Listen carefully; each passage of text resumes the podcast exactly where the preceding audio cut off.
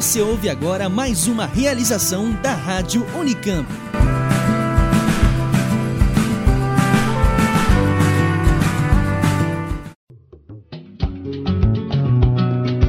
O merienda é o seu alimento quinzenal que passeia pela história, língua e artes hispânicas.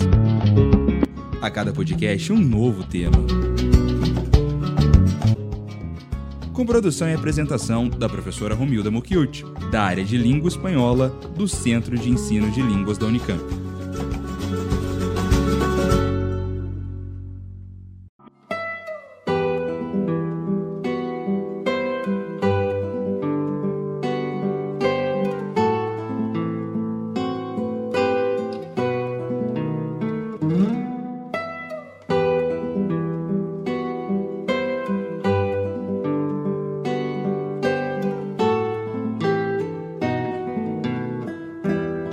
Cabeza asiática, sobre la que nace un pelo oscuro, tan delgado y fino que parece flotar en el aire, es un niño grandote, inmenso, de cara amable y mirada triste. Sus ojos saltones, oscuros, inteligentísimos y grandes, están difícilmente detenidos, casi fuera de las órbitas por párpados hinchados y protuberantes como de batracio. Sirven para que su mirada abarque un campo visual mucho más amplio, como si estuvieran construidos especialmente para un pintor de espacios y multitudes, y muy pocas veces desaparece de su boca búdica, de labios carnosos, una sonrisa irónica y tierna, flor de su imagen. Viéndole desnudo se piensa inmediatamente en un niño rana, parado sobre las patas de atrás. Sus hombros infantiles, angostos y redondos, terminan en unas manos maravillosas, pequeñas y de fino dibujo, sensibles y sutiles como antenas que comunican con el universo entero. Es asombroso que esas manos hayan servido para pintar tanto y trabajen todavía infatigablemente. Y con una conmovedora ternura culmina este relato diciendo... Su forma es la de un monstruo entrañable al cual la abuela, antigua ocultadora, la materia necesaria y eterna, la mujer entre todas ellas, yo, quisiera siempre tenerlo en brazos como a un niño recién nacido.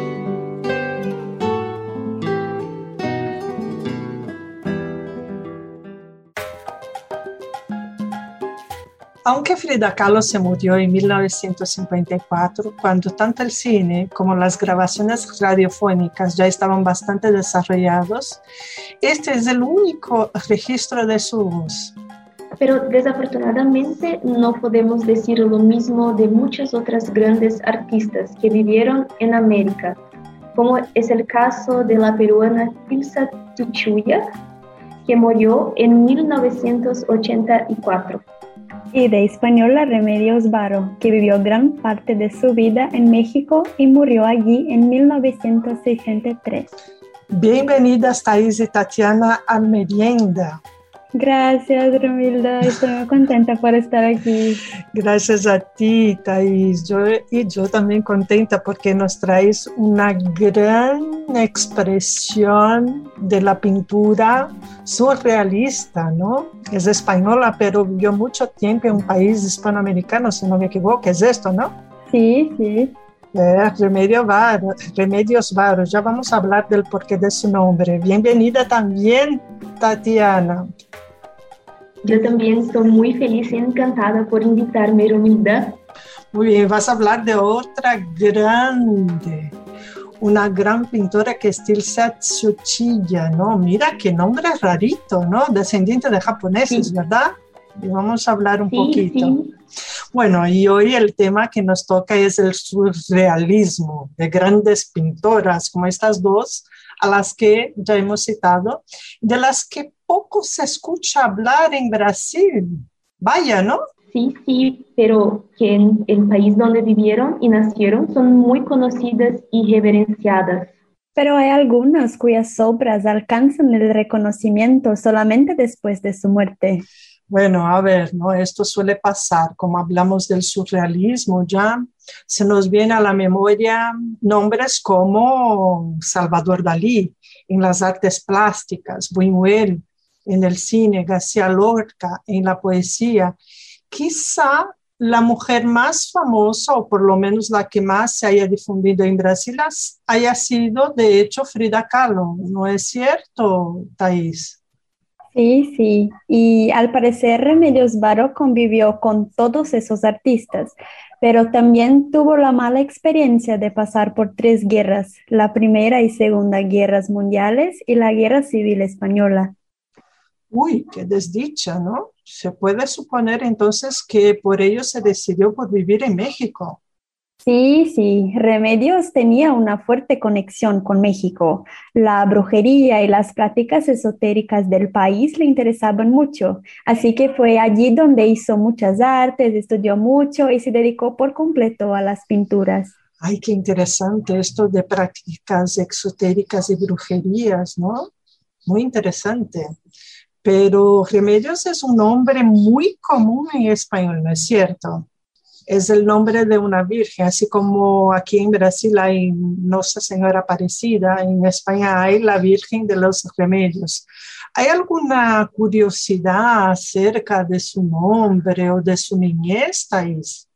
Remedios lleva este nombre, pues después de la muerte de una hija que su madre tuvo antes de Remedios, decidió por este nombre porque la consagró a la Virgen de los Remedios. Y por eso parece que siempre tuvo la impresión de ser una sustituta a esta hermana, como si estuviera en un lugar que no le correspondía, así que se escondía un poco de su familia. Vaya, vaya, qué curioso, ¿no? Espero que no haya sido nada mal. Remedios también tenía heridas psicológicas, puesto que su familia se desplazaba mucho. Rodrigo Varo, su padre, era ingeniero hidráulico, así que la familia viajaba mucho a través de toda España. Era esperantista y libre pensador, muy avanzado para la época, mientras la madre, Ignacia Uranga, era muy religiosa y conservadora. Creo que se puede decir que eran por los opuestos. Anda, esto es muy curioso, ¿no? E, interesante. Y podemos suponer que el interés de Remedio hacia las artes quizá haya surgido debido al trabajo de su padre, ¿no? Y el interés por las religiones, el exoterismo, la brujería, se, le haya despertado a causa de la religiosidad materna. Por supuesto, Romilda. Ah, vale. Desde niña Remedios usaba los utensilios de trabajo de su padre, ya sabía matemática, perspectiva y no escondía su interés por religiones y la esotería.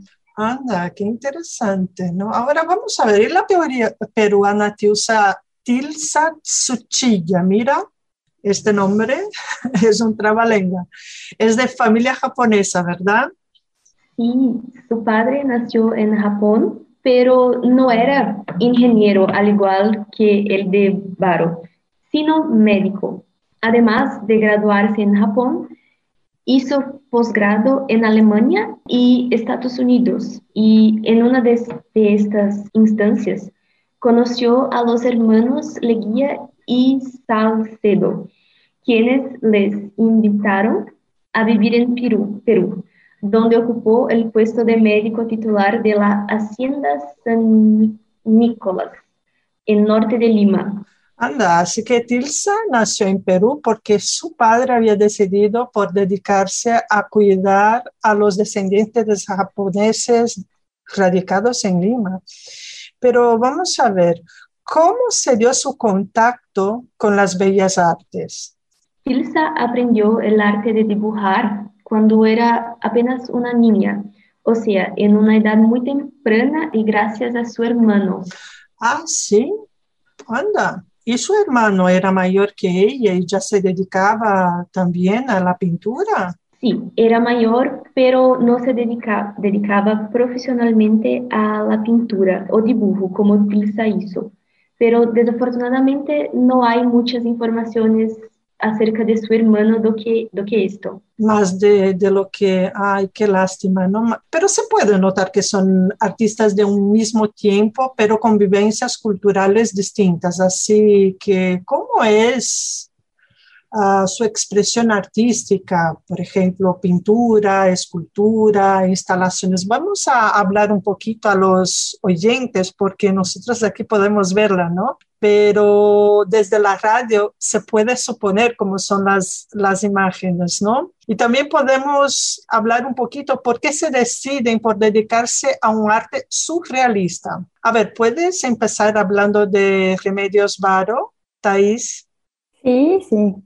Las pinturas de remedios son representaciones de mundos que surgen de los cuentos de hadas del inconsciente, así que se dedica a un arte surrealista por introducir mucho del psicoanálisis en sus obras.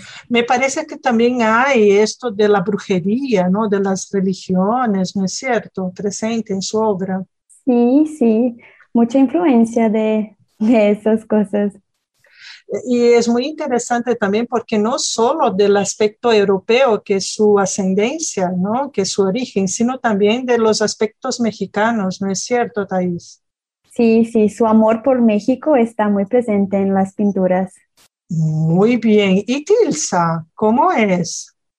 Tatiana. Tilsa buscó forjar potentes imágenes de la realidad e imaginación y, mezclar las culturas indígenas europeas y orientales que aparecen como interpretaciones de enigmas esenciales a la condición humana, como la identidad que es un encuentro con el tema universal.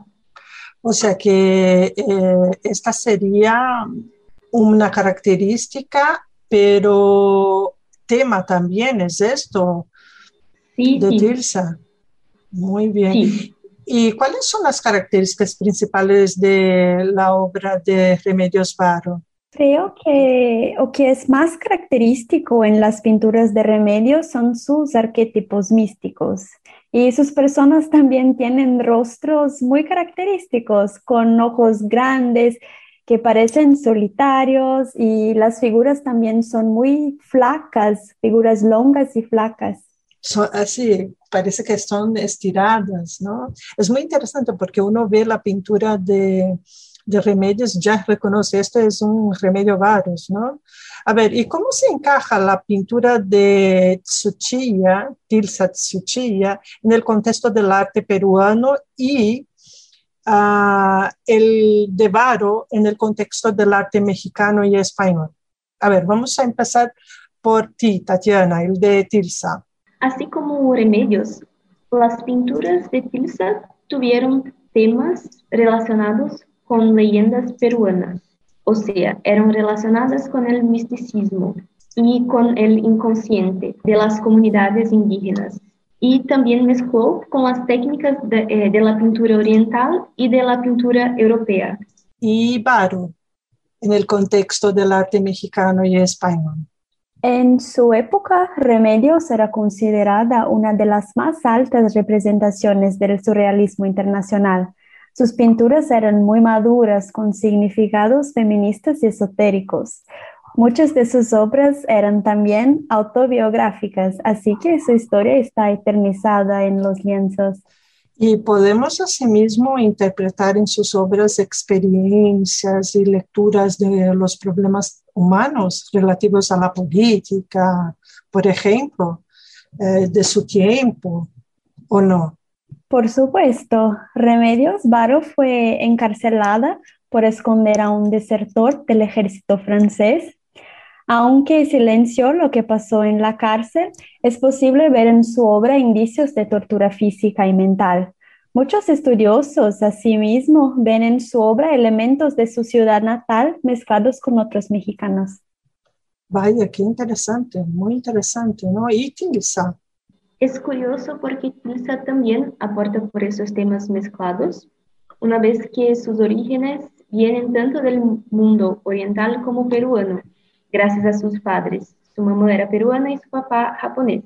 Y Tilsa hace una una revolución en la pintura peruana exactamente por poner, eh, traer temas como lo, los indígenas que eran negligenciados en, en, su época. Eso es muy importante y no deja de ser también bastante curioso porque uh, durante la época de la colonia Uh, había muchos eh, pintores que ya reproducían pinturas europeas, pero con rasgos indígenas, ¿no? Bueno, ¿y se puede hablar de otros artistas asimismo importantes en ese contexto? Sí, sí. Leonora Carrington fue una grande amiga de Remedios. Leonora también es una gran representante de la pintura surrealista en México y juntas escribieron dos piezas teatrales nunca publicadas. La amistad fue muy fuerte por más de 20 años, hasta la muerte de Remedios. ¿Y Tilsa? ¿Algo que aportar? Yatilsa tuvo como profesor Manuel Zapata Orihuela en las Belas, Bellas Artes, que fue un pintor peruano que también se dedicó al tema indigenista, como ella, y que representó la mitología peruana y el arte precolombino. Hombre, y muy, muy interesante, ¿no? Tanto en Perú como en México y por qué no en España. ¿Cuáles serían entonces las expresiones musicales que pudieron servir de aportación para esas obras. La banda Virrey se inspiró en el trabajo de Remedios y la dedicó una música que lleva su nombre. Y a través de la música podemos entender más algunas de sus influencias e inspiraciones. Y además el clip es muy artístico. Ay, qué interesante. ¿Algo de Tirsa? No, desafortunadamente nadie del mundo musical se inspiró en Tilsa o sus trabajos. Es muy interesante porque Remedio Varo se ha convertido en una pintora muy cultuada en la actualidad, ¿no? Incluso a Madonna ha comprado obras suyas, ¿no? Y reproduce algunas de sus imágenes, eh, no la imagen propiamente, sino que hace alusión en sus vídeos a esas imágenes de las pinturas de Remedio Varos, algunas escritoras ah, actuales también, ¿no? repercuten este tipo de alusión a esta imaginación de, de Remedio Varo. Es muy interesante esto, ¿no? Vamos a ver, ¿tenéis algo que indicar? Yo encontré una película que se llama Remedios Varo, Misterio y Revelación de 2014 por Tufik Makluf y hay también eh, el sitio de remedios. remedios. Ah, hay una página web muy interesante. Vamos a invitar a todos los oyentes para que la visiten. A ver, ¿cómo es la página web? Eh, la página es remedios-varo.com y en este enlace tenemos acceso a su biografía y sus obras en muy buena calidad. Muy bien. ¿Y de Tirsa? Yo encontré un, un documentario que se llama Tisucha, que críticos de arte como Jorge, Jorge Villacorta y Alfonso Castrillón hicieron. ¿Y algo más que indicar? Además, hay una columna muy buena que la periodista Verónica Ramírez escribió, que muestra la personalidad y arte de la pintora peruana. Y se, se queda en el Fundación Banco Bilbao en Vizcaya. Muy bien, o sea que está en la página web de la Fundación del Banco Bilbao y Vizcaya. Muchas gracias por vuestra participación, Tatiana y Thais. Ha sido un enorme gusto saber un poquito más acerca de Remedios Varo y también Tilsa, ver el trabalengua de Tilsa, ¿cómo es Tilsa? Suchilla, muy bien. Os invito a todos a participar también en nuestras redes sociales y a compartir más un merienda.